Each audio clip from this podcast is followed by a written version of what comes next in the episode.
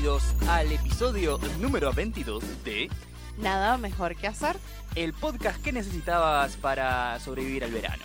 Estamos sobreviviendo al verano, literalmente. Sí, sí, cada día que, que pasamos y nos despertamos y estamos vivos es como, wow, qué lindo. Y cada vez que decimos la concha de tu madre, Edesur, es, o Edenor, dependiendo de dónde Bueno. vivas, es como nuestro grito de guerra, como diciendo, ah, I will survive. Pero sabes que Edesur tiene más cortes de luz que Edenor. Obvio, porque con Urbano. Claro, exacto.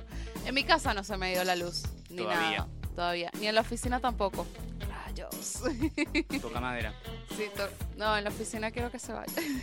Así me mandan a mi casa y no, y no trabajo más. Bueno, muy contentos. Ya estamos grabando el segundo episodio de este año 2018. De esta segunda temporada. de esta segunda temporada y además estamos grabando desde los estudios de Radio La Bici. Así es, como a esta altura ya se habrán eh, acostumbrado a escucharnos con esta hermosa calidad de sonido en este maravilloso eh, ambiente radial. Nos encanta Radio La Bici, La radio. la radio. Además, Mariano casi que vive acá porque tiene otro programa acá. Sí, el rebusque los viernes de 18 a 20, así que si les interesan las cosas que digo por acá, seguramente les va a interesar las que diga por allá. Porque allá sí haces crítica de cine. Más o menos. La, otra vez hice mi conteo de las 10 peores películas del año y dije muchas groserías. Dijiste muchas groserías. Te dejaron. Me dejaron, sí. Porque pensaba que solamente en el podcast podías decir groserías. Sí, No, no, no. También puedes decir groserías en el otro programa. Sí, fue como un- mi momento de catarsis. Antes había hecho el top de las 10 mejores y después dije las 10 peores y bueno, Bueno. salió lo que salió. Bueno, como ya escucharon, Mariano es crítico de cine Así y es. periodista. Y mi compañera que les hablaba recién hace un par de segunditos es guionista, Sí. influencer de cerveza artesanal. No, ya no, chicos. Bueno, Basta. te estás tomando una vacación, sí, pero Sí. No, no abandones tu carrera. Exacto. Y serióloga. Sí, Porque a mí me gusta hacer series de abdominales y series y ver series. claro. O sea, series y series. Todo con series. Todo con series. Ah. Bien. Qué chiste tan malo hice. De verdad. Si se rieron, de verdad los aprecio mucho. Serías también una asesina serial, Eh, no, espero que no. ¿no? No, no. Claro, ya Bueno. viste, ya viste Mindhunter y fuiste ahí marcando algunos tips. Claro. No, espero, espero no convertirme en eso. Pero sí me estoy tomando una gran vacación de, del alcohol, sobre todo. Sí. Del alcohol. Estoy haciendo un reto de ocho semanas sin alcohol y sin cheat meal o comida trampa o permitido, como le dicen acá en Argentina también. Estoy entrenando muchísimo eh, porque, bueno, yo voy a ser Wonder Woman, chicos. Claro. Esa es mi, esa es mi meta, mi meta Bien.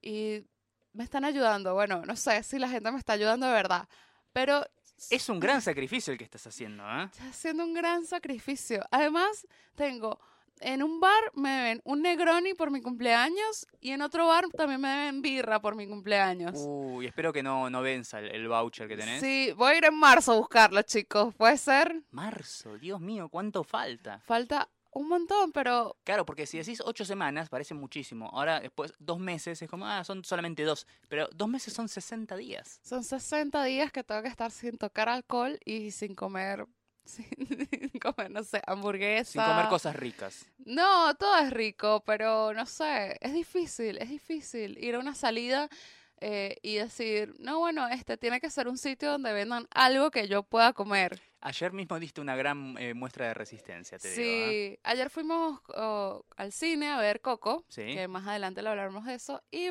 Mariano se metió a la gran M Sí, a comer.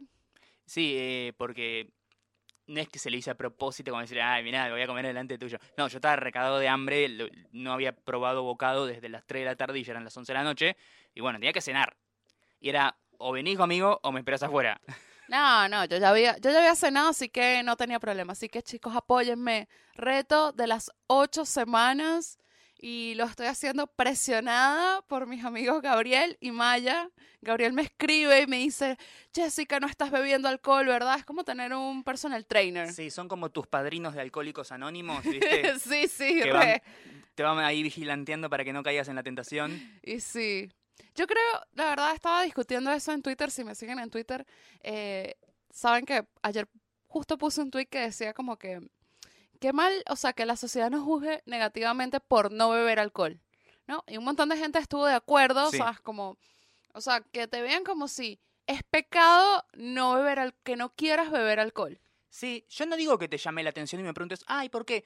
Sino que no me juzgues por eso, hijo de puta. O sea, Exacto. no te estoy diciendo que disfruto la pornografía infantil. Estoy diciendo que no me gusta tomar cerveza porque tiene gusto a culo y no me gustan las bebidas alcohólicas porque siento como que me pican en la lengua. O sea, fin de la discusión. Claro, y yo por mi parte, yo no puedo beber alcohol porque estoy en un plan de ocho semanas y el, el alcohol hace que no queme las calorías que tengo que quemar. Claro, pero el tema es que en vos es raro porque vos sos una chica de, de buen beber. Claro, sí, me gusta beber, pero bueno, quiero hacerlo por estas Claro. ocho semanas y no quiero sentirme juzgada. O sea, Claro. yo siento que es más fácil sacarles una plaquita de alcohólicos anónimos y decir, ¿por qué no bebes? Y yo, plaquita de alcohólicos anónimos y ahí me dejan en paz. Sí. Pero si les digo, no, no estoy bebiendo porque estoy en este plan de entrenamiento, que quiero tonificar, bla, bla, no, pero si estás re bien, tranqui, eso no te va a hacer nada, ¿sabes? Ay, pero no te divertís, ay, pero ¿por qué elegiste justo este momento para no beber alcohol? Sí. O sea, basta. O sea, podrías haber canjeado los tragos que tenías gratis y después hacerlo. Bueno, pero no, si me ponía en esa, o sea, si me ponía a esperar, o sea, ya venimos de las fiestas, de mi cumple. Si no lo hago ahora, para mí es más fácil hacerlo ahora en verano que en invierno. Puede ser. realmente. O sea, a mí en invierno me dan más fiaca todo, me da más ganas de comer. Sí, además la, la alimentación de invierno no es la misma que de verano. Ujú. O sea, para mí es más fácil ahora, de verdad. O sea, como que me da menos apetito, estoy más entusiasmada de comer vegetales, ensalada, de tomar mucha más Sí. agua también, de tomar birra, pero no puedo, chicos, apóyenme, apóyenme de verdad. Ahora, yo te quiero hacer la gran pregunta y quiero que me contestes con sinceridad. Este reto, eh, tarde o temprano, más, más tarde que temprano, se va a terminar. Claro, va a terminar. El día que se termine, ¿qué va a ser lo primero que hagas como para decir, bueno, listo, ya está? Y, y me, me premio a mí misma con... Bueno, primero me voy a tomar 400 selfies. Sí, obvio, 400 selfies con mis nuevos músculos de Wonder Woman claro. y mis cuadritos. A diferencia de las eh, 150 habituales, Exacto, a tomar más. Eh, y no sé, tengo que pensar, ayúdenme, ayúdenme a dónde hago mi super chic day Claro. de- cuando termine este reto. porque no sería la última cena, sería la, la primera cena. La primera cena, o Tiene sea, que ser algo especial. claro, tiene que ser algo realmente especial. Ayer, ayer pensé un poco, eh, hay una hamburguesa que no he probado, Mm. es la del Pony Line del Four Seasons. Es una hamburguesa sí. que le tengo ganas de hace mucho tiempo. Hamburguesa que figura en el, el libro de las 101 hamburguesas que hay que comer antes de morir. Sí, el de Burger Facts. eh, y no he ido. De verdad que siempre como que le he tenido ahí pendiente, pendiente, pendiente. Y no sé, yo creo que sería un buen, buen chick meal Bien. ese. Bien. Y una birra, obviamente. Obvio, obvio. Una buena ahí para que, por favor. Te extrañé, mi amor, le daba besos al vaso. Sí, sí, yo creo. Va a ir conmigo, ¿no? Sí. Mariano, Quiero registrar ese momento. vamos a registrarlo y después vamos a contarlo acá en el podcast a ver cómo, cómo nos fue con eso. Bien. Pero bueno, nada, no, no los aburro más con mi rutina de, de ejercicio, de fitness, mis metas, todas esas cosas. Pero bien, también me, me llamó mucho la atención que esta semana mucha gente arrancó en el gimnasio, pero bocha de gente, Es verdad. mucha, o sea, yo, wow, o sea, de verdad que hay gente que se dio cuenta que en el 2017 que no se puede seguir comiendo así, chicos. Es que el verano es como la época para hacerlo. Pero comparado con el verano pasado, o sea, vi mucha más gente ahora. Puede ser. en sí. este año. O sea, verdad yo creo que la gente se está tomando en serio que todas esas medialunas, toda esa pizza y toda esa birra le está ocasionando daños en su cuerpo, en su salud, porque al final de cabo es salud. O tal vez no es salud, sino que quieren levantar más, ¿no? Sí, También. Obviamente, o sea, yo creo que siempre hemos vivido en una sociedad que es completamente visual, ¿no? Pero ahora con esta época de las redes sociales es como una vidriera. Sí, yo te lo traduzco. El 90% de las acciones que los seres humanos hacen es generalmente eh, con motivo de ponerla.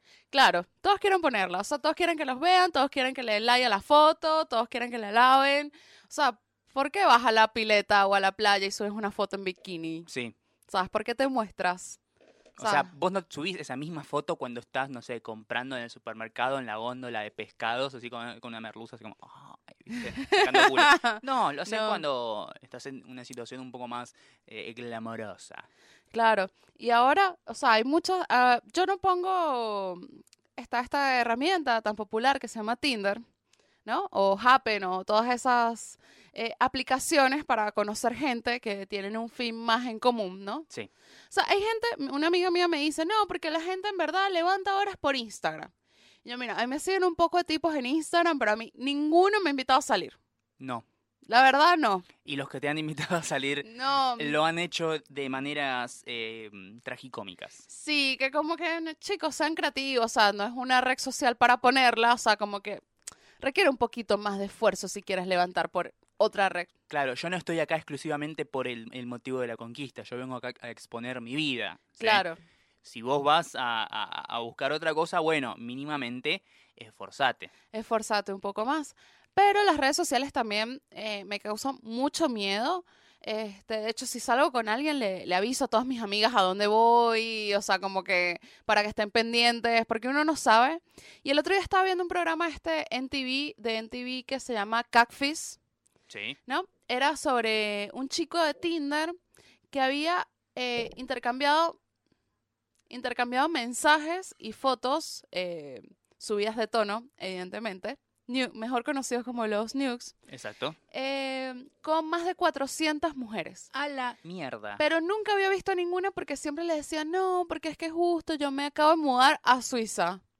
Y entonces no estoy. Me suena. Me suena, sí, me suena. Chiste interno de Mariano y yo. Sí. Eh, entonces, eh, nada, las mujeres súper engañadas, le mandaban fotos de sus desnudos, todo el asunto, o sea, tenía, empezaban una relación con él hasta que se dan cuenta que el tipo era mentira, se photoshopeaban las fotos, el, el tipo lo fueron a buscar a la casa y el tipo que es un perdedor de, no sé, del sur de Estados Unidos, un gordo horrible, Sí. así, Seguro que era youtuber. seguramente, pero youtuber de esos que... que hacen Videos de vi- reacción. Sí, videos de reacción o eh, esos, o de videojuegos Sí. Esto es para pasar el nivel tal, no sé qué, bueno, eh, de ese, de ese estilo, me, me imagino el, el pibe, ¿no? Fueron a buscarla a las minas a la casa. Entonces uno dice como que, este, ¿cuánto te pueden engañar con una foto también? Sí, obvio, si vos entras al, al perfil del pibe y ves una foto guau, que bueno, fíjate porque capaz que sea un integrante del elenco de Game of Thrones. O sea, capturá la foto, buscala por Google Imágenes. Es muy simple a esta altura. Es muy simple, o sea, yo no, yo no engaño, o sea, ni fotos, ni, o sea, hay millones de aplicaciones para mejorar tus fotos, hay artistas que las usan. Sí, Y me parece el pedo, porque al final, el- al día siguiente el periodista te va a ver en la alfombra roja y va a ver si tienes la arruga o el grano en la cara, Sí. como... ¿Quién era la famosa en Estados Unidos que se afinaba la cintura y era como que, che, ¿no te das cuenta que el fondo alrededor de tu cuerpo está todo deformado? ¿Qué onda? Tenés un, un campo gravitacional que altera el ¿No espacio era el Kim tiempo. Kardashian? Era una de las Kardashian, Era creo. una de las sí, Kardashian. O una, o una mediática muy falopa símil Kardashian. Que también era como sí. que se, se- se armaba la foto y era, ¿no te das cuenta que tenés una baranda que de golpe se hace curva? y que sí, eso está mal, mal photoshopeado, mi Bueno, amor. acá eh, era esta Vicky Zipolitakis que lo hacía. Ah, que hacía eso. Que de verdad, si tú me dices que tú eres una celebridad o una persona pública que nadie te ve, o sea, tipo, no sé, vives en tu casa, enclaustrada, y nadie va a saber cuál es tu realidad. Nunca, jamás, en la vida. Tú dices, bueno, hazlo, o sea, total, X.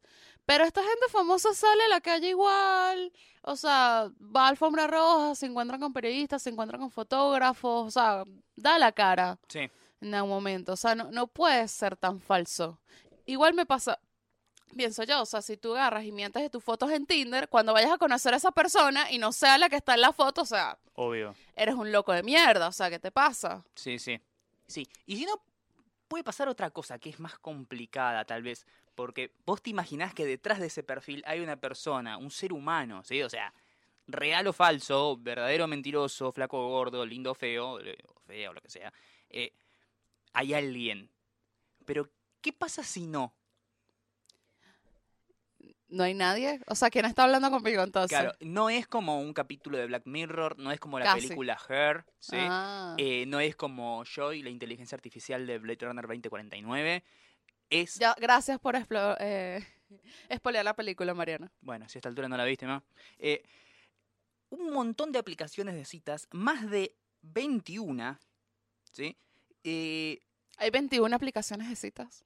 Sea, Sí. no solamente Tinder y Happen, hay más. No, claro, el tema es que esto es en China. Ah. Viste que China está separado del mundo. Tienen su propio Twitter, tienen su propio internet, tienen su propio motor de búsqueda, tienen sus propias apps de citas, Ah, ok. que deben ser bastante falopa. Pero bueno, eh, 21 aplicaciones de citas fueron cerradas y más de 600 sospechosos detenidos. ¿Por qué? Porque en estas aplicaciones de cita las mujeres no eran reales, Ok.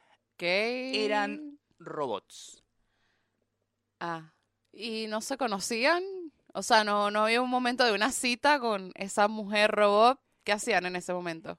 Mm, Claro, el tema es ese, eran eh, programas de computadora, que bueno, una vez que vos hacías el match, eh, primero las fotos eran todas falsas, eran de modelos contratadas para sacarse fotos para los perfiles, Claro. eh, y después lo que hacían era, bueno, vos hacías match con esa persona falsa, y lo, cuando vos le escribías lo que te respondía era un programa automatizado de computadora. Ah, claro, como un Siri. Exacto, que siempre te respondía lo que querías saber o lo que te interesaba en base a los datos que vos ya habías puesto en tu perfil Claro. en base a tus intereses y siempre que había propuestas para cita la evitaba con evasivas o te decía sí, sí, sí, sí y te cancelaba. Y te cancelaba al final. ¿Y cómo se dieron cuenta de eso? Que era al final Roblox. Bueno, esto se dio en una investigación que hizo la policía en el distrito de Guangdong. No en- sabemos si se pronuncia así, pero bueno. Ah, no importa. ¿Crees que nos escuchan en China? No, porque no, ellos deben tener su propio Spotify, su propio podcast. Debe, eh, tendrá, ¿Habrá un programa? ¿Habrá un podcast chino sobre cultura pop y teoría falopa? Seguramente hay. Pero nos escuchan en Japón. Posta. Tenemos 16 reproducciones en Japón. No, Konnichiwa para no todos. entendemos cómo. Eso debe ser después de que hablamos de lo de Logan Paul. Sí, yo creo, capaz. Yo, yo creo, y que dijimos lo del porno de, de pulpos. Sí, sí. Sí. Y nos seguramente ya nos robaron la idea del porno de emojis. Bien, vamos a tener que empezar a hablar un poco de anime y cosas de eso que le gustan ahí a todos los, los- los japoneses raros. De ramen, yo Sí. puedo hablar de ramen. De ramen, de eh, niñas menores de edad vestidas de colegialas. Sí. Imagínate que cada uno de esos japoneses que nos escuchó le recomendara a sus amigos el podcast. Wow. No, estrellas en Japón. Me sentiría, ¿te imaginas? Y nos llamen, vayamos a Japón un día. Sí. tipo, Nos vamos de vacaciones a un monasterio a tomar sake y sacar fotos ahí entre los árboles. no, pero te imaginas, viste que a veces eh, los, los actores de Hollywood, actores y actrices, ah, son muy populares en Japón. Sí, hay eh, publicidades rarísimas de, no sé, Liam Neeson vendiéndote una crema para manos japonesa con un montón de chinos y soniditos y es como, ¿what? Sí, nadie sabe por qué lo hizo, pero suponemos que había suficientemente dinero puesto Sí, sobre la mesa y terminemos haciendo un, una publicidad así como, como la de Joy en Friends, que hacía lo del lipstick que era Sí. azul. era muy buena. Sí, quiero eso. O si no, que nos inviten a los programas de juegos japoneses. Ay, Son sí. muy buenos. Muy bueno, de verdad que sí. Hay uno que es excelente, lo conocí hace poco por un video en Twitter, que básicamente lo que tienen que hacer es, un montón de participantes tienen que subir una escalera que está llena como de agua jabonosa y es imposible llegar hasta arriba. Qué falopa. Sí, o sea, tienen que llegar, a- eh, es una escalera de, no sé, 50 escalones donde arriba hay una silla. Tienen que llegar y sentarse en la silla. El tema es que se viven cayendo. Y es hermoso. Y están todos vestidos con unas mallas así, tipo Power Ranger de colores. Sí. Y los ves que caen y se llevan puestos los que vienen abajo. Es maravilloso. Bueno, si dominamos Japón, dominamos el mundo. Ya, ya estamos claros. Esa es nuestra meta, Japón. Sí, Hablar japonés, hacer el podcast en japonés. No, tampoco. no, tampoco tanto. Así que bueno, Tengo una amiga, una de mis mejores amigas, eh, eh, ella estudia chino. ok. Mandarín. No sé, alguna versión del chino. No sé si es- Mandarín. puede ser. Exacto. Bueno. No sé si es chino básico, chino full, ni idea. Bueno, eh, decía, esta investigación surgió en la, zona sur de Guangdong eh, y arrancó en agosto del 2017. ¿Por qué? Muchos eh, usuarios de estas apps, que son, eran la mayoría pagas, se quejaban de que ellos pagaban el costo mensual de lo que costaba tener esa app y nunca podían concretar una cita con nadie. Por más que tuvieran 35 matches y estuvieran hablando con 30... No puede ser que de 45 personas que estoy hablando, ninguna me acepte una cita. Claro, exacto. Y es una estadística pura. claro, se habrán quejado a lo que sería Defensa del Consumidor de China. Estos elevaron una queja a la policía, la policía inició una investigación y cuando llegaron a estas compañías se dan cuenta que eh, lo único que había era un montón de hombres hablándole a una computadora. Ay, qué cosa horrible. De verdad que sí.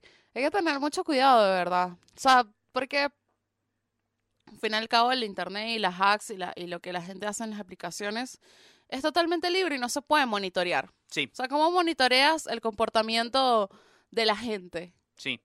O sea, hoy justamente uno en Twitter eh, puso un tweet como que, bueno, creo que me voy a meter en Tinder porque, bueno, total, ahí la gente estaba para el garche ya, pues. Y yo le digo, mira, hola, no es una línea caliente. O sea, ahí Claro, te vas a encontrar con toda clase de cosas. sí. Porque hay gente que Vas a tener que, que buscar, filtrar y fijarte qué onda.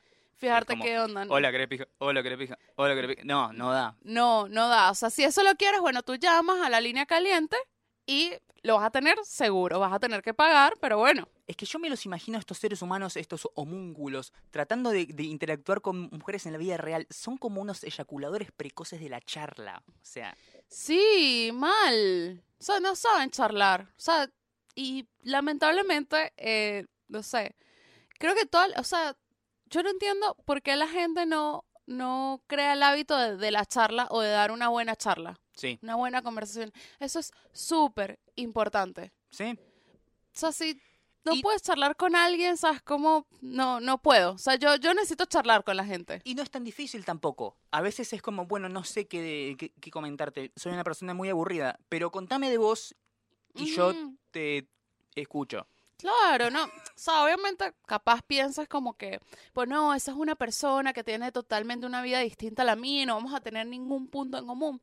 Pero búscalos. O sea, porque a veces, o sea, la- a las parejas no, no las une el que piensen igual en todo, que le Sí. gusten las mismas cosas, sino que haya ciertas cosas en común. Sí. Obviamente, no todo. Y a veces también en, en las diferencias está, está bueno porque aprendes de la otra persona también. Las apariencias engañan. Nunca juegues un libro por su portada, etcétera, etcétera, etcétera.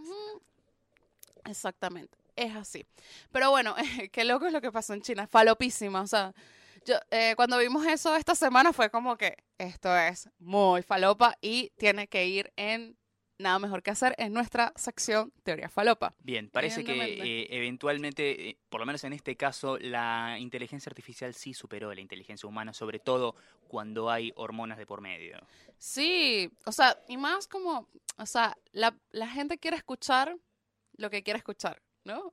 Sí, O sea, como que quiere, como que sí, está bueno que una acte, o sea, como que estés conversando con alguien y todo sea, sí, dale, sí, vamos, sí, vamos a hacer esto. Ay, qué bueno, sí, yo también pienso igual, ¿sabes? Entonces eso te pone súper optimista, ¿no? Y Claro. eso es lo que le da pie a, a la, a que por tanto tiempo haya existido toda esa cantidad de aplicaciones de citas en China y, no, y nadie se diera cuenta. sí, sí. Es como el capítulo de Futurama donde prohíben a las novias robots porque sería el fin de la raza humana. Claro, y sí, totalmente.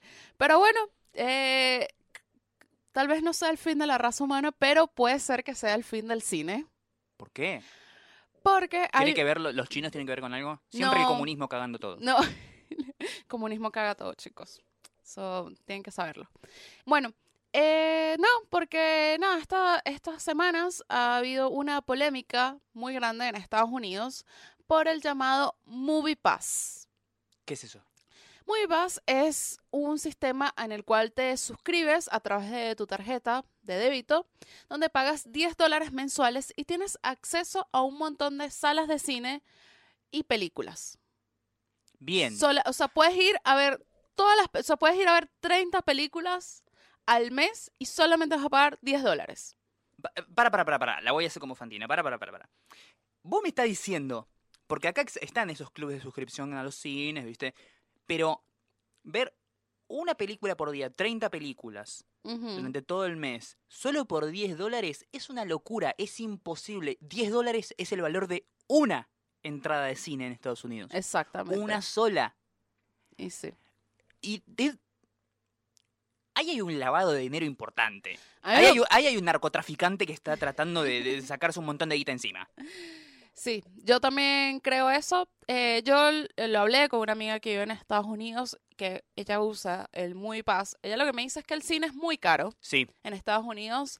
El estadounidense promedio va solamente 10 veces al año al cine. sí, el, el no cinéfilo. El sí, no cinéfilo. elige cuidadosamente las películas porque va poco, sale poco. Sí, entonces ella, ella le parece que la idea está genial. Me contó también que hay otro como que es, eh, por lo menos este Movie Pass es solamente para películas 2D. O sea, no puedes Sí. ir a ver 3D ni nada así como especial. No están todas las películas porque obviamente eh, hay distribuidoras que están en contra de esto. Claro, los grandes estudios me imagino que no les causará nada de gracia que vayan un millón de personas a través de MoviePass y ellos les lleguen eh, 1.200 dólares nada más Claro. de recaudación. O sea, te afecta la taquilla, te afecta los números, te afecta los récords también. Obvio. Puede ser tal vez, quizás por ahí, que sirva para incentivar ciertos circuitos de cine que no son tan populares y convocantes, ¿sí? películas independientes, producciones más chicas, cosas que, no sé, Fox Searchlight, ¿sí? Nada que rompa una barrera de miles de millones de dólares de, de recaudación. Puede ser, pero me sigue causando ruido de que cueste tan poco y obtengas tanto. Algún tipo de trampa hay ahí. Tiene que haber un tipo de trampa. O sea, eso es como, me parece como una estafa piramidal. De algún momento que se va a caer eso. Claro, porque los dueños de, de MoviePass, eh, o sea, si vos pensás en el esquema de negocios ese, es una cosa que da pérdidas impresionantes. Claro. O sea, es, es, es demasiado por... A menos que tengan algún tipo de convenio con los dueños de los cines o con los estudios que producen las películas, porque si no, es una cosa que yo no entiendo cómo sirve para hacer plata, porque, a ver, en este negocio sabemos que si no hace plata, chau. Claro. Ahorita la campaña de MoviePass es con la película de Aitonja. Sí, Están unidos con, con Aitonja para llevar cierta cantidad de, de espectadores al Sí. cine. Claro, debe, eso es lo que dije, debe tener algún tipo de Sí. canje o convenio con los estudios, eso para eh, promocionar ciertas películas y tal vez, no sé, eh, el estudio cubre parte de la plata que pierde, entre comillas, MoviePass. Pero 10 dólares por mes y puedes llegar a ver hasta 30 películas es, es imposible. Pero eso qué tanto negocio puede ser. O sea, porque yo como director o realizador, o sea, yo estoy trabajando para un estudio que me dio cierta cantidad de plata, la cual yo tengo que hacer más de esa plata Sí. que me dio.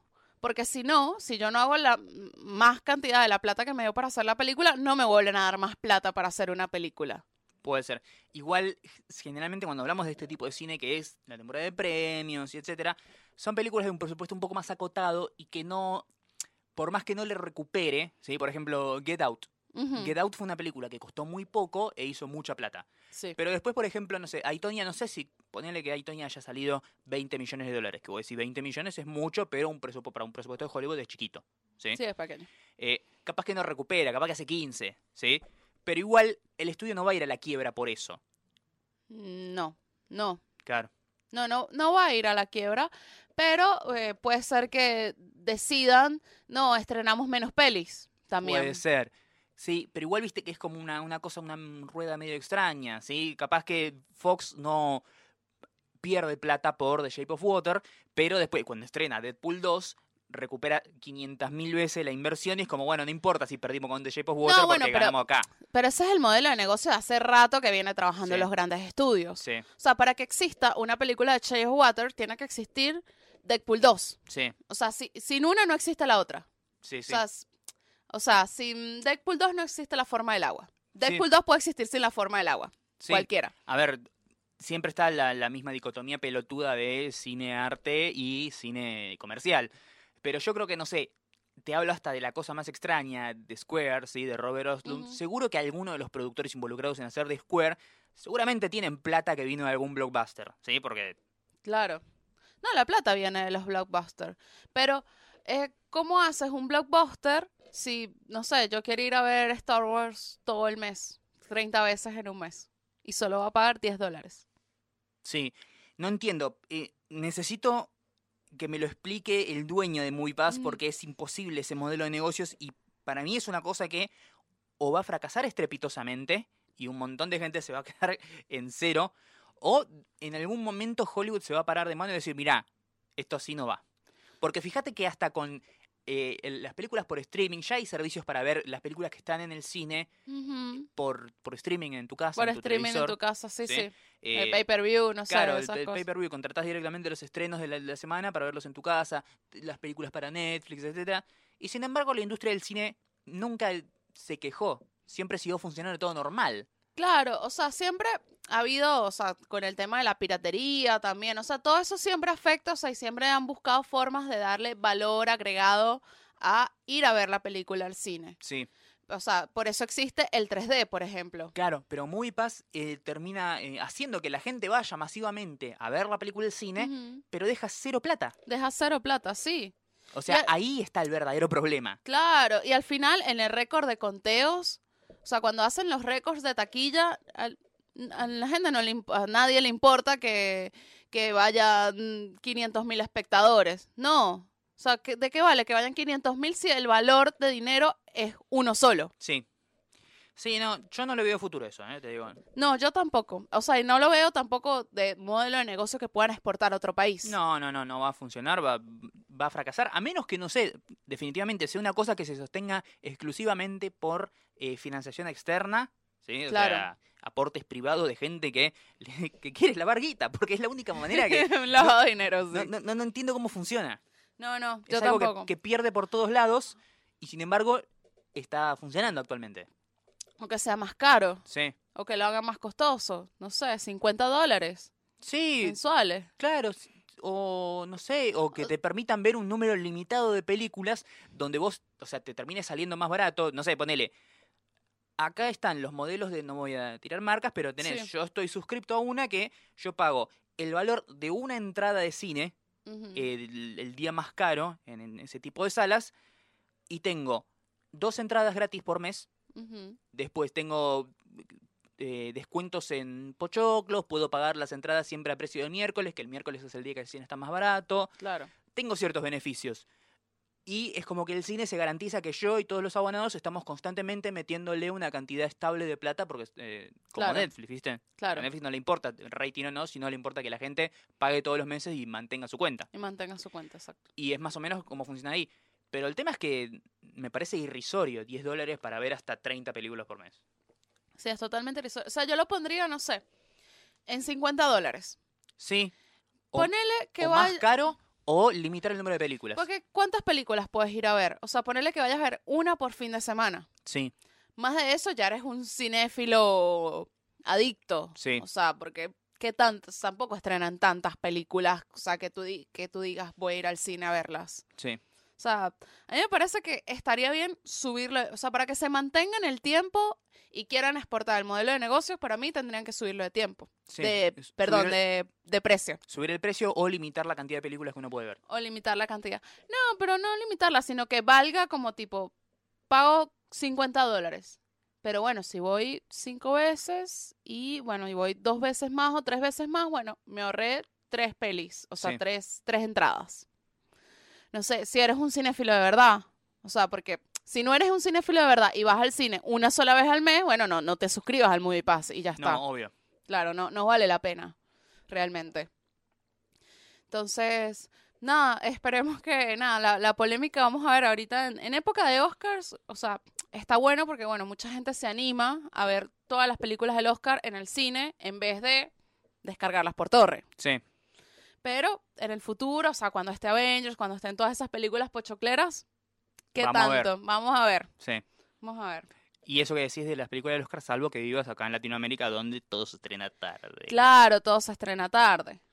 Pero bueno, nada. eh, seguimos con los acosadores. ¡Ey! ¡Eh! ¡Qué bueno! ¡Qué bueno! O sea, qué bueno que se siga denunciando a la gente que acosa en Hollywood, no qué bueno que la gente acose. O sea, Exacto. no me malinterpreten. Bueno, acá vamos a entrar ya un poco a la cultura pop, Obvio. obviamente. ¿Qué pacho? Porque, bueno, eh, ¿ah, viste los Golden Globe? Sí, Estuvieron buenos, estuvieron buenos. Como siempre digo, para mí siempre es como un premio bastante apresurado, sobre todo en la onda de, de pelis, porque no las hemos visto todas, los críticos no han terminado como de definirse qué onda. Eh, de series, para mí eran como los más esperados, sí. todos, menos la comedia esa que nos rompió el pro de a todos. No quiero verla porque ya la odio. Me cagó el PRODE. A Dos todos veces. nos cargó el pro de... Dos veces. Acá y en los Critic Choice Awards. Ya va, yo hice el sorteo para Hice Spoiler Time. Nadie la Sí, eligió. uno de México. Ah, mira. Acertó todas. Ese es el único que ganó, hijo de... Yo, yo no sé si tiene ahí una, pero no, no entiendo, de verdad no entiendo, pero bueno, yo la he visto, yo quería que ganara Master of None, pero ganó Ansari Bueno, como algo es mejor. algo. mm, algo es algo. ¿Y quién se llevó el Oscar a mejor actor? El Oscar. El ah, viste, Oscar. yo estoy acá ya Ah. adelantada. 4 de marzo, no te. Te veo. ¿Son el 4 de marzo los Oscars? Sí. Eh, sí. Sí, eh, porque ahorita digo cualquier fecha. Eh, no, James Franco se llevó el mejor, el Golden Globe a mejor actor por una película de comedia. Exactamente, por The Disaster Artist. Por The Disaster que fue Artist. hermoso ver cómo subió junto con Tommy Wiseau. Fue muy y Tommy Wiseau en un momento le quiso secuestrar el micrófono y era como, pará hermano, el premio lo gané yo. Sí, que nadie te pasa. Sí. Bueno, eh, hubiera estado lindo que Tommy diga una boludez así como una frasecita, ¿viste? Pero pará, el discurso es mío. A lo sumo yo termino de hablar y te dejo decir dos cositas. ¿sí? Claro, sí, pero no, no, no dio tiempo. Bueno, eh, nada, no se había terminado de sentar James Franco con su trofeo, Sí. su premio en su casa y ya estaban saliendo las denuncias de acoso sexual. Ajá. Porque, bueno, se extiende el 2017. Sí. A ver, igual, viste que, como siempre, hay gente a la que es fácil pegarle y hay gente a la que no. Hay gente que cuando vos lo descubrís como decís, no, y otro que dice, bueno, sí, sí, es un forro. Luis C.K. Luis C.K. Eh, pero bueno, a lo que voy es que si vos me decías, Jane Franco tiene un historial de acoso sexual, que ahora sale a la luz, pero bueno, se remonta años atrás, yo digo, y no me sorprende, no me parece raro. O sea, me parecería raro que, no sé, Jonah Hill tenga un, así como para hablar de gente de, de ese, de ese palo, ¿viste? De Jonah Hill, Seth Rogen sean acosadores, pero Jim Franco es como, eh, ¿viste? Anda siempre en culo en todas las películas, ¿viste? Es medio raro. Tiene un libido bastante alto, no sé. Sí, sí. Se me hace que, que sí, o sea, le- qué sé yo, en este caso es como, no, no lo pongo en duda. ¿Lo podría perjudicar en su camino al Oscar? No, ¿Tú dices que no? no. Habría, ha- habría que ver. A ver, los premios ya están votados. ¿De los Oscar? No. Yo, a ver, Nominación sí va a tener, seguro. a ver, Gary Oldman, Ah, bueno, Gary Oldman le reventó la cara a su ex mujer con un tubo de teléfono, sí. ¿sí? Y sin embargo, ya dos veces ganó mejor actor por Darkest Towers, ¿sí? Claro, Ya está, no le van a quitar el premio por eso. claro, porque... A lo sumo, eh, Casey Affleck. claro, Casey, Casey Affleck, Affleck. ganó mejor actor. Sí. Y bueno, Bueno, pero ahorita que estamos en este momento tan como caliente de, de No. todas estas situaciones... El premio es el premio. Por otro lado, va a ser la repercusión. Seguro que Jane Franco va a ganar, eh, si es que gana, obviamente, eh, mejor actor de comedia por Disaster Artist. Y el momento que haga la conferencia de prensa post premio, todos le van a preguntar por su caso de acoso sexual. Sí, seguramente. Y seguramente tenga que perderse en el ostracismo mediático, cual Kevin Spacey ahora mismo, ¿sí? Quedarse en su casa llorando y comiendo helado. Que me parece la reacción más estúpida del mundo. De verdad. O sea, para mí no hay, no hay reacción más, no estúpida, cobarde, Sí, de todas. O sea, el silencio me parece malísimo. sí, hacerte el boludo y dejar que todo pase. Que todo pase. Eso es una mala, mala, mala, mala estrategia. Sí, también es una mala estrategia decir, bueno, la sociedad es que me hizo así, Weinstein, o decir, Claro. bueno, eh, el tema es que soy gay y no está todo bien porque soy gay, que es la que hizo. Spacey. Eh, Franco, mínimamente, no voy a decir como, che, qué bueno que Franco abusó, pero hizo esto. No, no, no es bueno que abusó. No. Pero mínimamente, un poquito se hizo cargo. Escu-. ¿Escuchaste el descargo que hizo en, en Colbert, bueno? Ah, en Colbert. Colbert. Sí, sí, sí. Sí. Hizo un descargo como diciendo, mira, primero apoyando el Me Too, los acosos, etcétera, etcétera. No etcétera, apoyando etcétera. los acosos. Eh, apoyando la lucha contra los Eh, acosos. Contra ahora los sí. acosos, Tengo que- exacto. hay que ser muy claro con esto. Sí. Eh, y después dijo, mira, yo no tengo miedo en hacerme cargo de las cosas que hago mal, pero esto yo no lo hice. claro. no se lavó las manos, pero dijo, no digo que no me vayan a salir acusaciones porque estoy seguro que Jane Franco las tiene, pero esta no. O sea, yo me voy a, estoy dispuesto a hacerme cargo de lo que hice, pero esta no lo hice. Pero esto no lo hice. Sí, sí, me parece eso. Esa es una buena reacción. Sí. No irte a meter en tu casa y esperar que todo pase y, y- y hacer un gran regreso, eh, no sé, cinco años después, que creo que es lo que va a hacer Kevin Spacey. Me da mucha lástima que vaya a hacer eso. diciendo, no, ya estoy recuperado, ya todo pasó, fue un momento oscuro de mi vida. Sí, Y todo el mundo lo, apl- lo aplaudimos a todos y que sí, sí, o sea, porque él, él piensa que él es Robert Downey Jr. sí, Y no, no eres Robert Downey Jr.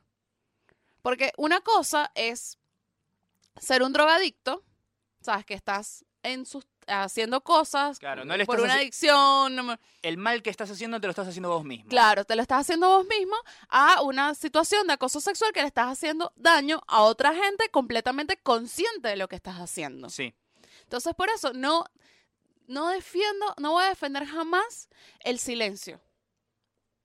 En vez de hacerte cargo de tus acciones y afrontarla y seguir adelante. Porque Sí. al final y al cabo, de eso trata la vida. O sea, de un montón de, de veces vas a hacer cosas que, que no debes. Sí. ¿Sabes? A todos nos pasa. Pero está en ti, ¿sabes? En afrontarla y seguir adelante. Porque eso es muy fácil como decir, ay, le hice mal, no sé qué. Es como la gente que dice, uh, me salió todo mal. Me voy de viaje. O sea, me voy de viaje o me mudo de país. Y yo, ajá, bueno, pero ¿por qué no te quedas y afrontas tus problemas y tu realidad y sobrepasas eso? sí, O sea, o sea, huir, o sea, huir, porque hay gente que piensa que huir de un sitio a otro es huir de los problemas. No, los problemas van a seguir estando. sí. Entonces, bueno, nada. Desaparecer, hacerse el boludo, lavarse las manos no es la respuesta, menos mentir, mínimamente hacerse cargo o no hacerse cargo, pero poner la cara. poner la cara. O sea, porque al fin y al cabo eres una figura pública, sabes que eres una figura pública, vives de eso. Sí. O sea, no, no es que tú tienes un trabajo de 9 a 5 en tu casa donde nadie te tiene que ver. No, eres una figura pública. Y nada, tienes que salir a dar la carita. Sí. Y ahora, ¿qué hacemos con el caso Stan Lee? Porque el caso Stan Lee es como poco más especial. Si vos me decías que Stan Lee, en los años 60, cuando él era prácticamente el dueño de una industria como la de los cómics. ¿sí? En plena época de liberación sexual y LSD, hacía las cosas que hacía, bueno, no te lo justifico, pero te lo entiendo y te lo recontra creo, ¿sí? Claro. Ahora, un viejo gagá incontinente de 95 años que acaba de enviudar, qué sé yo, me parece sospechoso. Pero las acusaciones son de ahora. Las acusaciones son de ahora y de años atrás. Lo- las acusaciones son de una. Es como una compañía que se dedica a. eh, lo que hace es dar servicios de enfermeras para cuidar a gente mayor. Mm, sí. Y lo que dicen es que varias enfermeras, o sea, después de trabajar en la casa de, de- con Stan Lee, era como que decían que no querían trabajar más con él porque, le, no sé, les mostraba la chota, les tocaba el culo, les decía cosas horribles. Ah, bueno, llegó un son punto- cosas de viejo. Claro, y llegó un punto... de re de viejo. Claro, y llegó un punto que la empresa eh, esta, todas las enfermeras que mandaban a la casa de Stan Lee, todas renunciaban por lo mismo, que al final la empresa lo que hizo fue cortar el, el contrato e iniciarle un juicio a Stan Lee. Como ¿Qué? una demanda colectiva de las enfermeras Claro. por acoso. Eso. Qué ganas de hinchar las pelotas, la verdad. Sí. Sí, ¿qué, qué quieren? ¿Sabes? Como... Bueno, igual en Estados Unidos todo el mundo hace demandas por todo. Pues, pero a estas alturas, de verdad, Sí. A ver, otra vez digo, hay gente a la que es fácil pegarle. claro. A Stan Lee me cuesta. No, a todos nos cuesta, porque Sí. te- te- eh, no me estás diciendo que tengo que destruir Marvel completo. Obvio. Y, y el tema es que es un viejo de 95 años. Sí. no sé qué onda. O sea, que pueda ser un viejo. No estoy negando que Stanley pueda ser un viejo verde, pero tiene 95 años, ¿en serio? Y si fuera real, ponele que fu- fuera real, ¿sí? Porque no sé, Claro, no sabemos. no sabemos. Vamos, vamos a confiar en los testimonios, pero se termina probando que es real. Stan Lee, tenés 95 años, dale, hijo de puta, acabas de enviudar. Sí, exacto. Pero esas son cosas como de, de viejo. Sí, Pues, ¿sabes? Me resulta muy difícil, o sea, ya a estas alturas como, sea, ahorita vas a salir a hacer un juicio. O sea, como que en este momento lo que pienso, está Lee, ¿por qué no te moriste hace tres meses? claro. Ya- y ya, y nadie hubiese dicho nada. ¿Qué hacemos con los cameos de las próximas 25 películas que ya están filmadas? También es un, eh, también son, o sea, como decías, como que viene de, de los 60, de la época del LSD, las drogas, el, el Es que si me- liberalismo. Es que si me decías, Stan Lee en sus 40, más o menos, no sé, no- Claro. no sé calcular las edades, pero Stan Lee en sus 40 violó una piba, sí, te la recreo. Te la porque- recreo, claro, porque era otra, era otra época, Sí, ¿sabes? sí, o sea, basado en hechos reales, definitivamente. O sea, es como que casi que tira la primera piedra el que no violó a alguien en los 60, ¿sabes? Porque todo el mundo estaba agarchando con todos, a nadie le importaba nada. Sí. O sea, no, no digo que violar esté bien, ¿no? No, pero no, no. Pero convengamos que prácticas que hoy en día son aberrantes, antes eh, también lo eran, pero el tema era que como, bueno, la sociedad le chupaba todo un huevo, no pasa nada. Sí, no, porque hubo un momento que venía de un conservadurismo muy, muy, ¿sabes? Muy fuerte, entonces era esa contra, ¿sabes? Lo, lo cool era ser liberal. Sí, sea, como los movimientos siempre son así. sí. Y además también era otra percepción sobre el, el machismo que había antes. Era como, bueno, no importa, la está fajando la mujer, pero lo está haciendo dentro de la intimidad de su casa, no pasa nada. Claro, ¿Para qué vamos a llamar a la policía si no está robando? claro. Y iba la mina a querer divorciarse y la jugaba a todo el mundo y decía que eso estaba mal y que se la tenía que bancar. Sí, Porque el divorcio estaba mal visto claro. también. O sea, era otra sociedad distinta. Sí. Lo importante de esto es que, ok, bueno, Stan Lee, lo hiciste. Ok, dale, muérete tranquilo. Marvel va a seguir existiendo, pero ahora, o sea, lo que tiene que hacer es que las nuevas generaciones vean eso como que está mal, Sí. ¿sabes? Pero no, no por eso vas a sacrificar a Stan Lee, vas a sacrificar a Woody Allen, porque igual, o a, o a Harvey Weinstein, o sea, eh, incendiando toda su obra que hicieron, porque tampoco sabemos, ah, no sabemos si eh, Leonardo da Vinci también violaba tipo, eh, minas, A ver, ¿sabes? ¿Entendés? que Stan Lee haya tocado culos no va a hacer que a mí me deje gustar el Capitán América. Claro, ¿Sí? exacto. O sea, que Polanski haya violado a un montón de gente, que lo que es un monstruo hijo de mil putas, está, está- sí, bueno, pero el bebé de Rosemary sigue siendo un peliculón. Claro, Son cosas que van por carriles distintos. Sí. Acá estamos juzgando a la persona, no a la obra o al producto o a lo que sea. O sea, ustedes van al cine pensando, ah, es que voy a ver una película de Leonardo DiCaprio porque él es buena gente. No. No, o sea, no. O sea, si es por eso, mira, tienes que, solamente tienes que escuchar música de YouTube, porque Bono es la persona más, me- la mejor persona del planeta, Según él. según él, obviamente, y ver solamente películas de Angelina Jolie porque adopta niños de África. Sí. Listo, o sea, no puedes ver nada más. Porque al final de cabo hay un montón de celebridades que no sabemos qué hacen de las puertas cerradas para su casa y francamente me importa un pito lo que hagan de puertas cerradas de su casa. Sí, es como, siento que ahora estamos como tratando en, lo que tiene que ver con los consumos culturales, estamos haciendo algo que es como lo que se hace con los alimentos, viste, de eh, granja eh, éticamente responsable, viste. O sea, esto acá, eh, no, yo como solamente pollos de esta marca porque el- no les pone hormonas ni los Pollo de tortura. pastoreo. Claro, y no los tortura, ¿viste? Ah, No, yo como acá porque esta es carne de vacas felices que no son golpeadas, ¿viste? Y, bueno, qué sé yo. Y bueno, y no, no sabes. O sea, al final no, no sabes. O sea, como que. Sí, podés saberlo, pero igual te estás perdiendo mucho. ¿Qué onda? Si es por eso solamente sabemos sobre la vida de las Kardashians. Es verdad. Eh, exacto. Y que, ay, sí, yo sé lo que ellas hacen todo el día. O sea, y son re buena gente. No, no andan violando gente. No, no sé. Que sepamos todavía. Que sepamos todavía, pero según su reality no violan gente. Así que, la verdad, no lo sabemos. Así que también esta semana, hablando de esto, salió una carta en contra del movimiento Me Too que hicieron unas francesas. Sí. Unas actrices eran. Actrices, Sí, escritoras, intelectuales, filósofas, periodistas, WhatsApp, bla. que también están diciendo como que mira, o sea, tampoco, porque casi que, o sea, las mujeres casi que están diciendo, no, vamos a salir eh, con una bat, una burka a la calle para que no nos miren, nadie nos puede mirar, nadie nos puede tocar, nadie nos puede decir hola, nadie nos puede abrir la puerta, nadie puede hacer nada. Sí, igual me parece que, eh, digámoslo como con una frase de Lelutier, están como razonando fuera del recipiente, las francesas estas.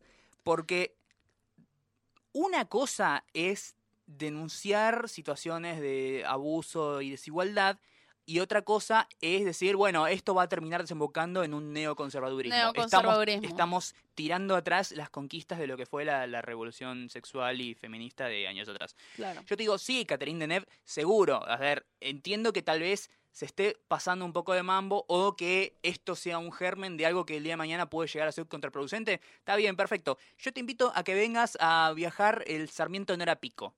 ¿Sí? O sea, que tengas pijas desde el talón hasta la nuca pegadas contra vos y me digas que, ay, no, bueno, es una exageración. Porque, a ver, entiendo que a Claro. vos, a vos en tu torre de cristal te parezca raro, ¿sí? Claro. Pero si mirás para abajo, te vas a dar cuenta que es una cosa que es, es una plaga. Sí, yo. Y que está bien, que hay que arrancarla de raíz. Si queremos generar algo nuevo, como dijo ya, dije ya varias veces, tenemos antes que sacar toda la caca. Y para purgar toda la caca, hay que hacerlo así, a los Sí. cachetazos. Sí, lamentablemente. Porque si no, va a ser imposible. Sí, yo también debo decir que yo también era como que, ay no, chicos, era, son exagerados, ¿sabes? ¿Cómo van a decir esas cosas? Claro, yo vengo también de una sociedad súper distinta.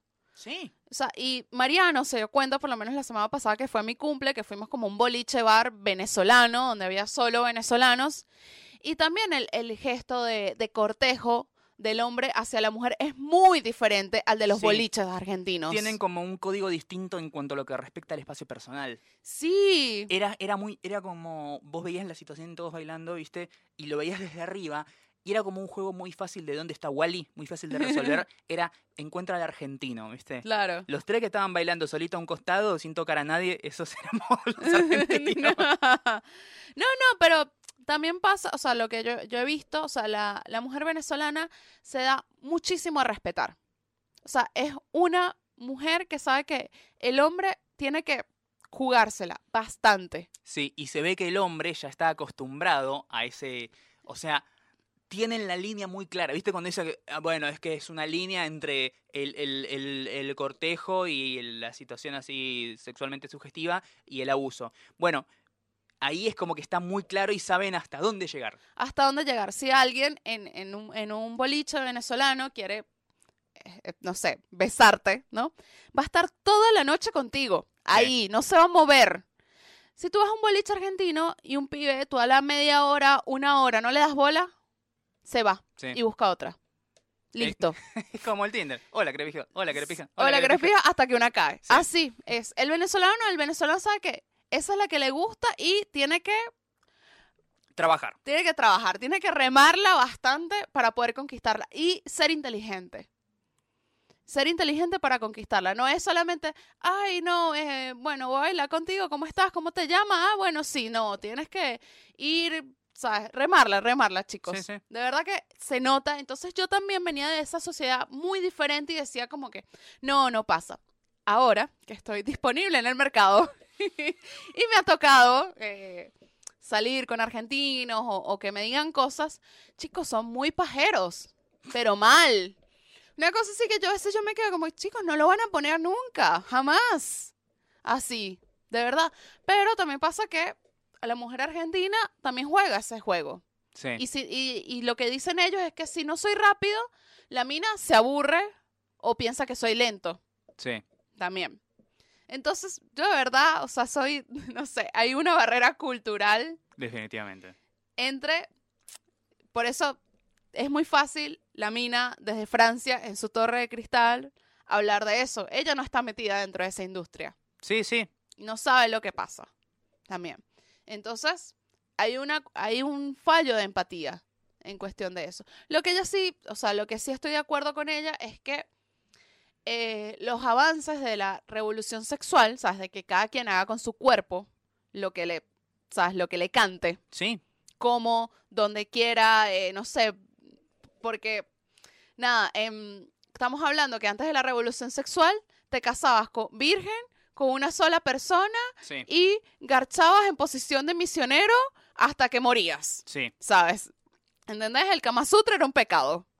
Y, y todos los, todas las cosas distintas. Con la revolución sexual se rompieron todas esas barreras, vino la Playboy, vino el porno, los Sí. fetiches, no sé, em, club swing, ¿sabes? Todas esas cosas, ¿sabes? Como que la gente pudiera tener eh, más eh, dominación so- eh, sobre su cuerpo y sobre su fetiche y sobre las cosas Sí. que le calentaban, ¿entendés? Sí, que el, que el, que el sexo y la sexualidad deje de ser una cosa de vergüenza. Sí, no, no sea tabú. Sí. Exacto. Entonces, ella lo que, lo que teme es eso. El tema es que también parte de la carta, y por ahí es donde te digo que eso es como que mean fuera del tarro, eh, lo que dicen por un momento es que ahora con este nuevo movimiento, y es una cosa muy pelotuda, o sea, es un razonamiento, o sea, estos que lo estén haciendo son algunas mujeres bastante intelectuales, y es un razonamiento de Doña Rosa del barrio, ¿sí? Como, ay, bueno, ahora todas se hacen las santas. Nadie eh, engañó a su marido, nadie garchó fuera del matrimonio, nadie tuvo una aventura, ahora todo es eh, ho- horrible y terrible. Y, y mucho no es así. Acá no es que la mujer se está poniendo en una posición de víctima del sistema. La mujer es una víctima del sistema. Claro. Y lo que está haciendo ahora es visibilizarlo y condenarlo. Y eso, o sea, es un como... yendo- Igualdad, igualdad. Claro, yendo como al fútbol sería como una jugada de interpretación, ¿sí? Claro. El tema es que tu interpretación es una poronga. Claro, exacto. Pero bueno, Exactamente. Así que, bueno, nada, eh, estuvo muy lindo el gesto de todos de negro en, en los Golden Globe. y el discurso de Upra fue maravilloso. Sí, fue muy bueno. Eh, me gustó mucho, o sea, me llamó mucho la atención que mucha gente se preguntaba, o sea, como que estaba desconectada todavía de la realidad y, se- y preguntaban y que, ¿por qué están todos en negro? Y Sí, yo, mira, hola. y eso está bueno que la gente se pregunte, o sea, que puedan hacer algo que llame tanto la atención con algo tan superficial como un vestido. Sí. ¿Sabes? Porque te ves fue que se pusieron un vestido negro simplemente. O sea, no pudieron haberse puesto de acuerdo y ponerse todas una remera que dijera Me Too, ¿sabes? Sí, sí, Todo el asunto. sí. Y además lo que, lo que tiene de interesante es que el, el efecto rebote que tiene. Porque vos decís, ay, bueno, sí, pero son todos estos que son todos millonarios de Hollywood y me chupan huevo lo que les pase, las mujeres de- de- de- del mundo real siguen teniendo problemas. Pero capaz que esto termina siendo, es como siempre decíamos, como hablando de Star Wars eh, Mm. episodio 8, ¿viste? Lo que importa es la esperanza y el inspirar a los demás Claro. a, a avanzar por el mismo camino. ¿sí? Sí, y al fin y al cabo, eh, Hollywood, el cine, los artistas son los responsables de dar ese gran mensaje. O sea, Sí. tienen tanto poder en sus manos que está bien que, que- que se enfoquen en dar esos mensajes tan bonitos, porque de verdad que eh, para mí, o sea, una de las cosas más importantes, para mí el cine y la televisión pueden cambiar el mundo. Sí, porque capaz que, no sé, una, una chica que tiene este mismo problema de acoso sexual en su oficina, pero que no se anime, es como que, eh, de golpe, no sé, viendo el discurso de aceptación del premio de Elizabeth Moss.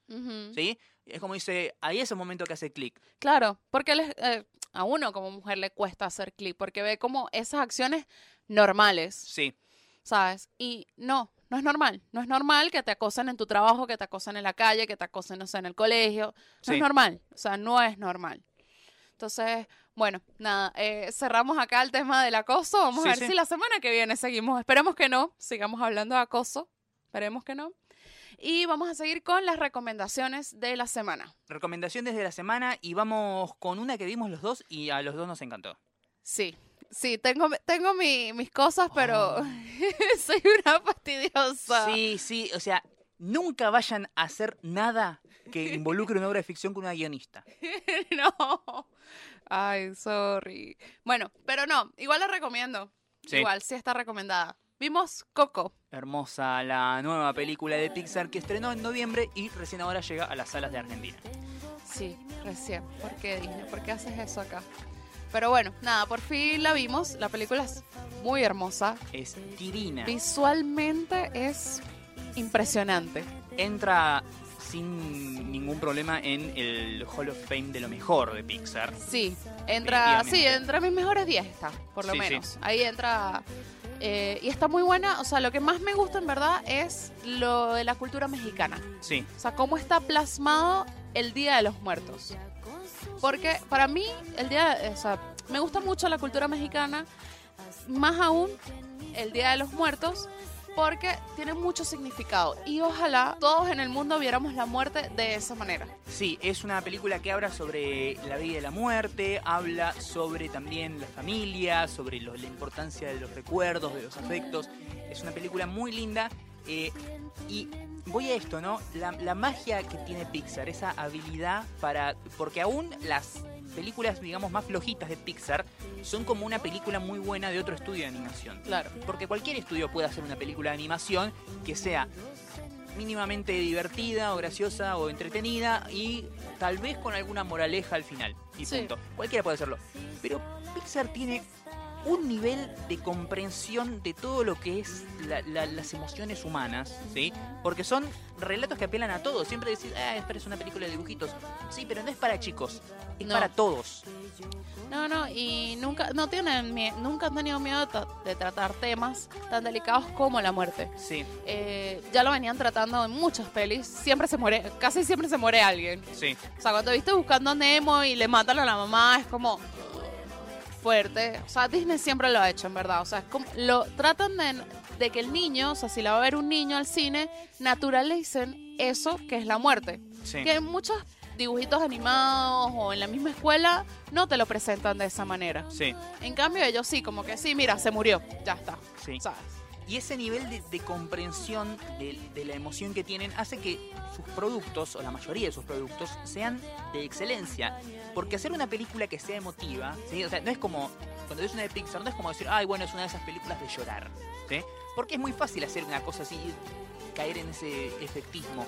Por ejemplo, no sé, te tiro cualquier ejemplo, la película de los perritos. ¿sí? Es como, acá te muestro el perrito, te hago que te encariñes con él, que te guste, te mato al perrito y lloras. Listo, es, es muy simple hacer eso. Sí. Pero llegar a ese nivel de, de complejidad emocional que tiene Pixar, que te hace sentir esa, esa lágrima y esa emoción que te conmueve por dentro, que te aca- acaricia el alma, es otra cosa. Sí, de conexión e identificación, Sí, ¿sabes? Es Eh, como decir, o sea, cual- vamos al ejemplo que di antes con los estudios de animación. Cualquiera te hace una película de animación, cualquiera toca la guitarra. Sí, Cualquier boludo toca la guitarra. Ahora, virtuosos en serio, hay unos pocos nada más. Hay poquitos, de verdad. Esos que sí. los escuchás que hacen un solo y se te paran hasta los pelos del culo, pocos. Y sí. Entonces, bueno, yo, o sea, mi crítica fue que para mí eh, fue bastante predecible muchas cosas. Es verdad. No voy a decir qué, porque bueno, si no la han visto no, no se las voy a spoilear, pero yo no sé si es por...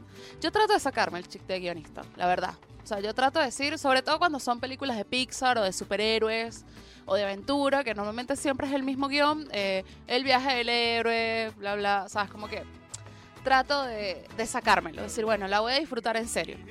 Pero eh, con esta sentí que era como, mm, ah, ya eso lo sabía, ya eso lo sabía porque, bueno, obviamente ellos van construyendo narrativamente cada una de las cosas que va a pasar para que, bueno, pero la idea sería que me sorprendiera y no me sentí sorprendida. Puede ser, Que me ha pasado con otras películas de Pixar que sí me he sentido sorprendida. puede ser. Eh, yo la vi dos veces. Sí. A, esta, a esta altura ya la vi dos veces. Y es verdad eso que reconoces. El tema es que yo la primera vez mucho no me di cuenta de lo predecible que eran las cosas. Viendo la segunda vez, ahí sí lo noté. Pero la primera fue porque estaba tan metido en la historia, tan enfrascado en ese mundo ficcional y viendo las cosas como se iban desarrollando en base a la historia, que no era como que no intentaba adelantarme a los acontecimientos ni unía los puntos antes de tiempo, sino que simplemente iba viendo las cosas como se desenvolvían y no lo noté.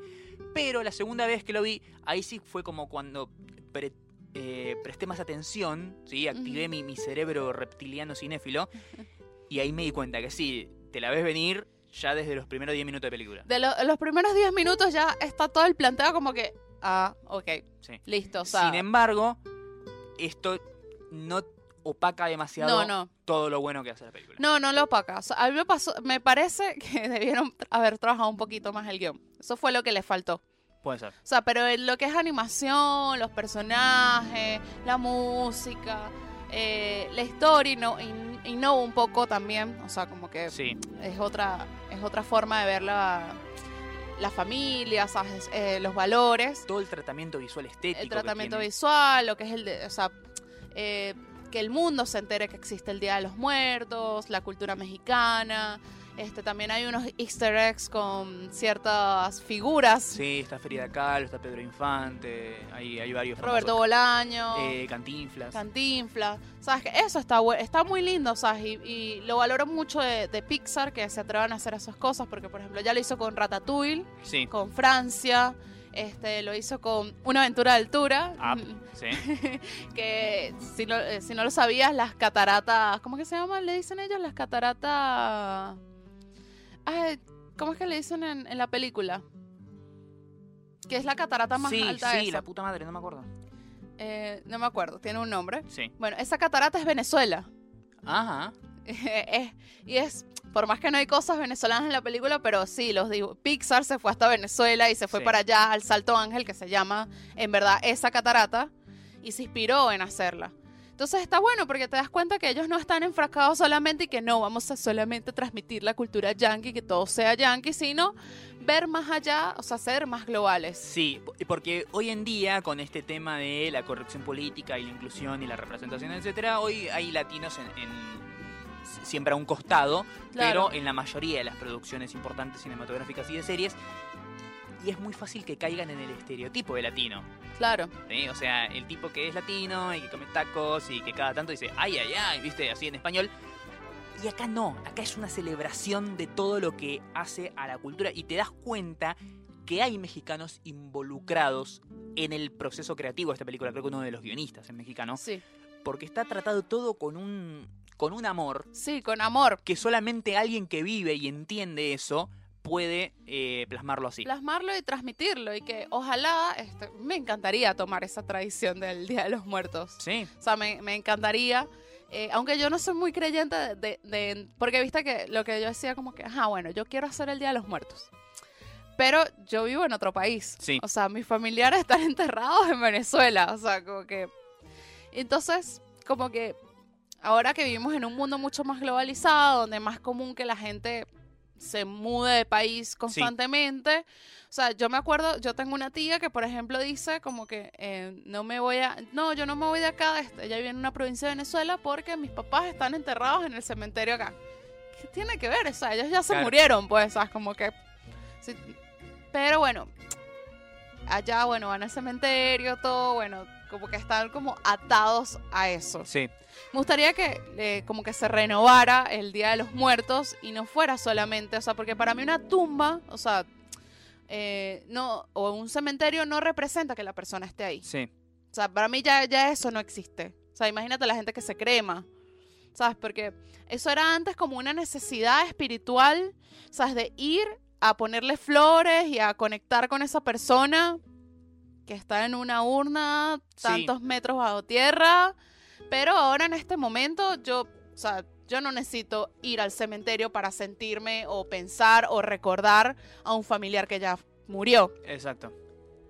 Entonces, a mí eso me gustaría, ¿sabes? Como que fuera renovado y decir, quiero hacer la tradición del Día de los Muertos, recordar a la persona, hacerle la ofrenda, todo lindo, eh, pero que lo puedas hacer desde cualquier parte, Exacto. por Skype. Le cae los muertos. Veníamos bien. Pero bueno, nada, no, no quiero hacer chiste con, con la muerte, chicos. No, es, no. una- es un asunto serio. Pero eh, la muerte, tú dices, bueno, es que la muerte es un asunto serio, pero los mexicanos no se la toman en serio. O sea, el, el Día de los Muertos no, o sea, no... No, no es que no se lo toman en, ¿En serio, serio? porque se lo toman muy en serio, Sí, pero no es una cosa solemne. sí, no es solemne, no es triste. Sí, No es triste. el, el Día de los Muertos es una celebración y yo antes de mínimamente googlearlo pensaba que era una cosa morbosa, o sea, cómo están festejando la muerte, es una cosa, pero no, no es que festejan la muerte, sino festejan, El recuerdo. claro, lo que fue la vida de esa Sí. persona y mantienen viva su existencia en cierta manera. Claro. ¿sí? O sea, es una celebración de, de- de las personas que estuvieron, que ahora no están, pero no el hecho de que "Ah, festejamos que se murieron, no, es otra cosa. Para mí eso le da, o sea, yo soy de las personas que creen, yo soy atea, si no lo saben, eh, y soy esa persona que no le encuentro sentido, o sea, como que, no, te tienes que portar bien, hacer todas las cosas bien y hacer todo bien y no sé, whatever, porque cuando te mueras te van a juzgar porque hay un Dios y, y si haces las cosas mal te van a mandar al infierno y no vas a tener tu entrada al cielo. True Detective temporada 1, si lo único que hace que una persona se comporte como una buena persona es la promesa de retribución divina, esa persona es una mierda. Claro, exacto. En cambio, yo soy más creyente de que lo que yo haga en vida es importante porque va a quedar mi recuerdo a las personas. Obvio. ¿sabes? Trascender. Para mí es más importante trascender en el tiempo que hacer las cosas bien. Sí, O sea, ponerle, o sea, obviamente, si haces las cosas bien, vas a trascender. O sea, Eso- Y para eso no, no tienes que ser, no sé, presidente. No. sí. Para eso tienes que hacer las cosas bien con quién, con la gente que te quiere, con tus familiares, con tus amigos, ser buenas con esas personas. Sí, y eso es un concepto de los que me pareció más fascinantes y más interesantes de, de Pixar, eh, más allá de bueno, otro que también era como genial, como diciendo, imagínate si los sentimientos estuvieran vivos. Claro. Este es eh, lo que el concepto de segunda muerte que hay en el más Claro, allá. ¿sí? O sea, Exacto. Vos estás acá y al momento que morís, vos seguís existiendo, pero en el mundo de los muertos. En el mundo de los muertos, Y en el mundo de los muertos vos desapareces el día que la gente deja de recordarte. exacto. El día que ya no hay nadie que pueda contar tus historias, tus anécdotas, que te recuerde, que sepa quiénes sos. El momento en que vos desapareces y no dejas rastro en este mundo, es el momento en el que vos desapareces en el otro mundo. Exacto. Y es hermoso. Y es hermoso. Es poético. Es, eh, Es más increíble. poético, es más especial que simplemente un libro que escribió no sé quién, Sí, que supuestamente te dice lo que tienes que hacer. Sí. Me parece. O sea, yo acá, bueno, nada, si nos escucha un montón de gente católica. Vamos a mandarle este podcast al Papa que va a estar ahora en Chile en los próximos días. Sí, se lo vamos a mandar para que se sienta muy orgulloso de nosotros. Sí. Pero está bien, porque también hace que los mismos niños se puedan cuestionar la religión. Ponele. O sea, porque Sí. tú como niño puedes cuestionarte la... ¿Vos, La- decís la que, religión. vos decís que esto, esta película va a ser lo que haga caer al Vaticano.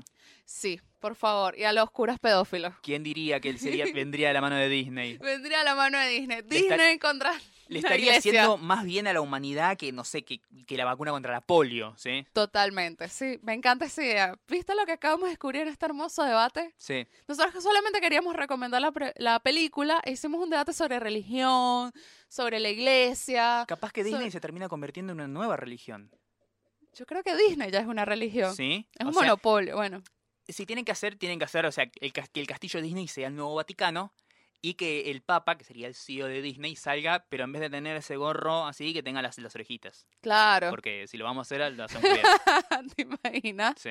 Y campanita, el polvo. Ah, sí, sí, estaría Sí, sí. buenísimo. De- Disney, Disney mi, Disney pastor, nada más. Claro, Nada el- me faltará. El arzobispo de, Buenos Aires sería como, como Ellis, ¿no? Que nos vino. Claro, e- Eli es la ar- arzobispa de Disney, exactamente. Mandamos un saludo si nos está escuchando. Bueno, eh, entonces, bueno, sigamos recomendando. Bueno, vayan a ver Coco. La acaban de estrenar en Argentina. En Venezuela ya se había estrenado, en Estados Unidos también. Sí, Pero bueno, y si no la vieron, vayan a verla. sí. punto. Y escuchen el soundtrack, que es buenísimo. El soundtrack es buenísimo. A mí ya lo habíamos recomendado, ¿te acordás? Sí, Y ahora hoy lo escuché de nuevo y que recuérdame. Ay, Sí. no, me encanta, me encanta. bien. Yo quiero recomendar una película que va a estrenar esta semana que viene en, en- acá en Argentina. Claro, porque el afortunado Mariano. Sí. El 18 de eh, enero estrena acá en Argentina. Igual, si no sos de Argentina, ya se puede ver por vías non sanctas. Hablamos de Three Billboards. Vamos de vuelta. Three Billboards Outside Ebbing, Missouri o Tres Anuncios por un Crimen. Listo. Tres anuncios por un crimen, mejor. Sí, Tres Anuncios por un Crimen, que es una de las películas, una de las fuertes candidatas a película, a mejor película de drama en eh, la temporada de premios. Sí. Ya ha ganado varios premios, sí, ganó el Golden Globe Mejor Drama, Mejor Guión, eh, Mejor Actriz para Frances McDormand, Mejor Sí. Actor de Reparto para Sam Rockwell. Es una gran película, a mí me gustó mucho.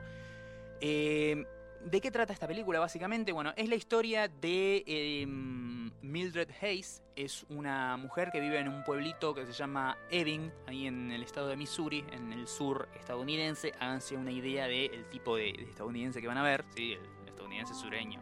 ¿sí? Sí.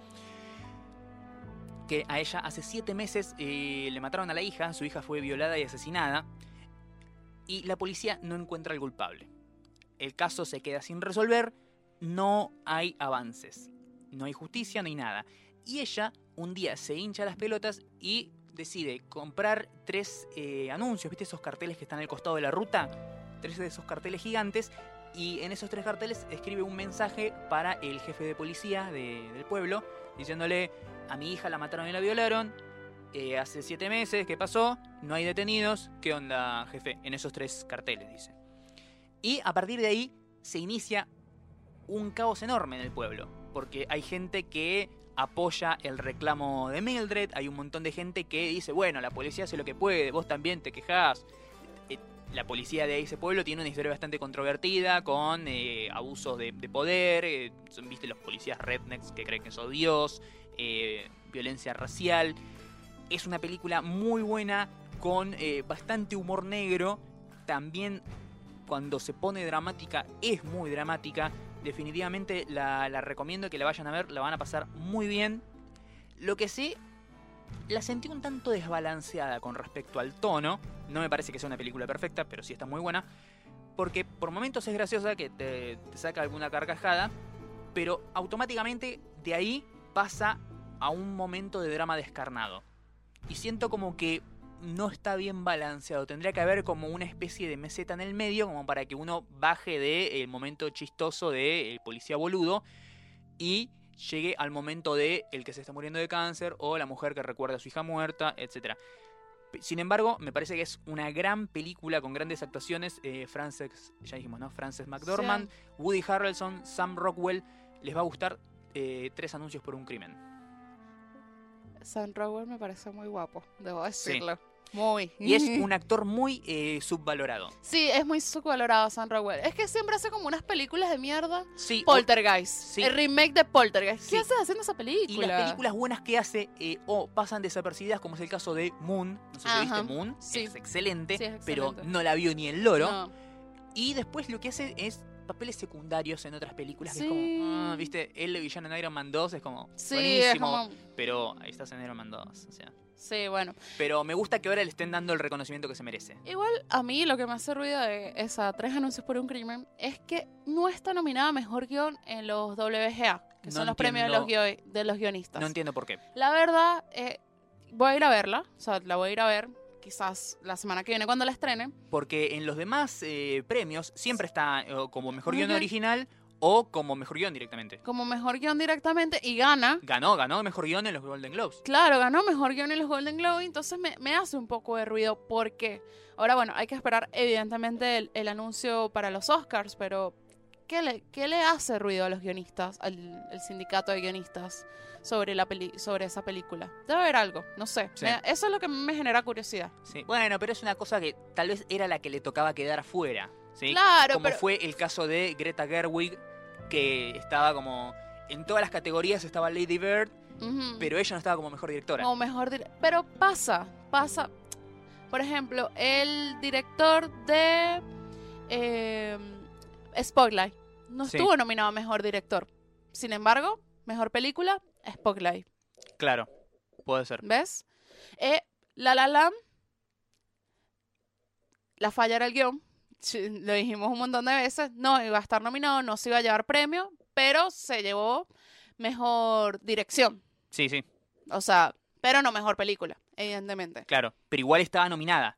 Eh, Lo, lo que sorprende es que esta no está nominada. No está nominada directamente. o sea, La sí. Land estuvo nominada, no ganó. No ganó, sí, Lo, exacto. lo que sorprende es que no está nominada. Pero bueno, no sé, cosa rara. Hay que ver, hay que ver. Igual, eh, más allá de eso. está Logan, por ejemplo. O sea, yo con todo el respeto, sí, Logan, todo bien.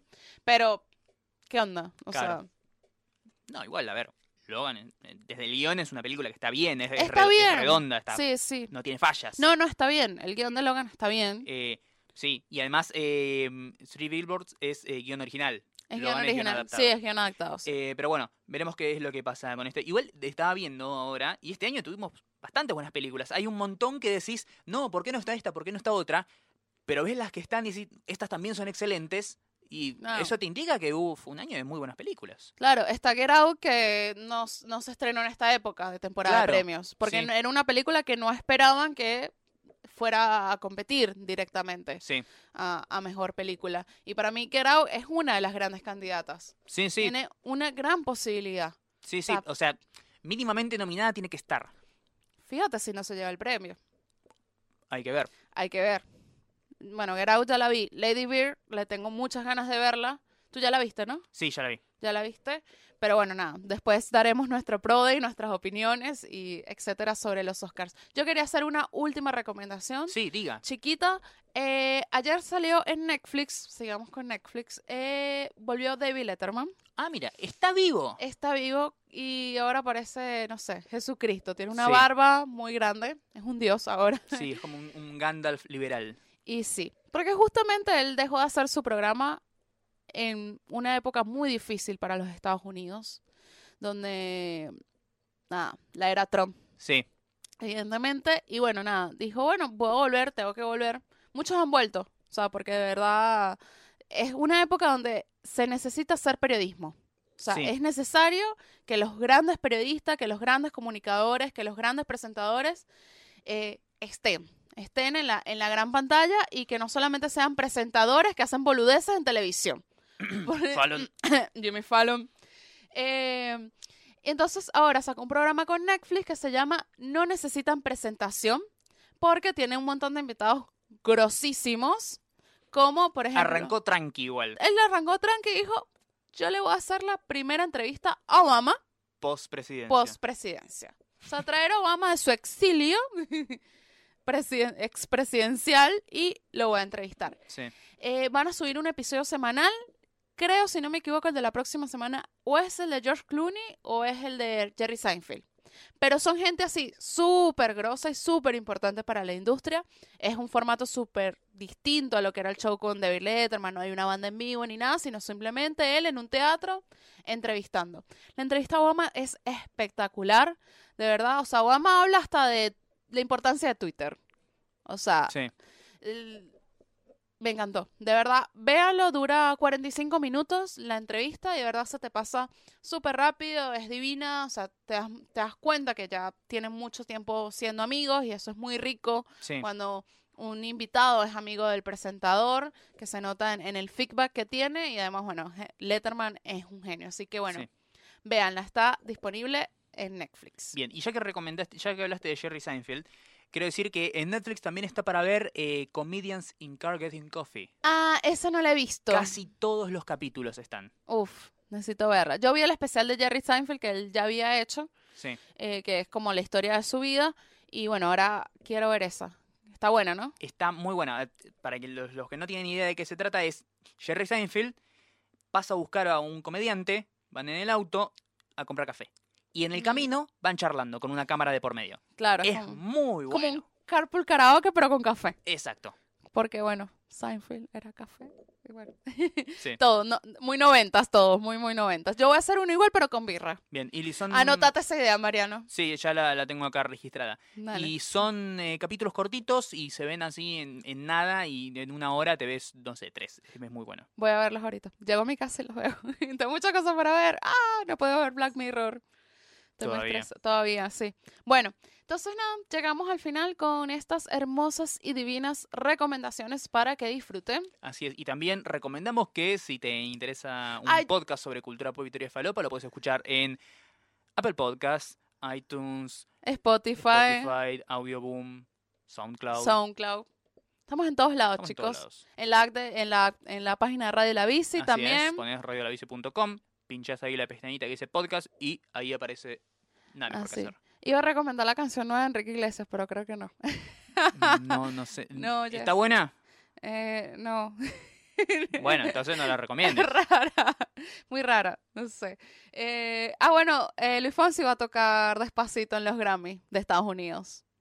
Con Daddy Yankee. Bueno, bien, ¿Qué bien. te parece? Entonces sí, sería como la gran despedida de Despacito por favor. ya está, Se agradece. Y ya que están, escúchanos a nosotros, siempre. Obvio. Todos los lunes, disponible en su plataforma amiga. Pueden seguirnos en redes, yo soy arroba mariano-12 en eh, Twitter y marianpatruco3 en Instagram. Y yo soy arroba la Dolce Jazz, tanto en Twitter como en Instagram. Y también nos pueden seguir en arroba NMQH podcast, tanto en Instagram como en Twitter, donde estamos tirando frasecitas, damos también como un repaso de lo que recomendamos en la semana. Nos Sí. pueden mandar mensajitos eh, que los leemos también en la semana. También quedé que le iban a mandar un saludo Sí. a el guerrero y vive en Anaco, Venezuela. Ah, mira. ¿Dónde queda Anaco? No lo sé, nunca fui para allá, pero le mando un saludo. Así que bueno, nos escuchamos la próxima. Este fue el número 22 de Nada mejor que hacer un podcast sobre cultura pop y teoría falopa hecho por un argentino y una venezolana. Así es, hasta la próxima. Adiós.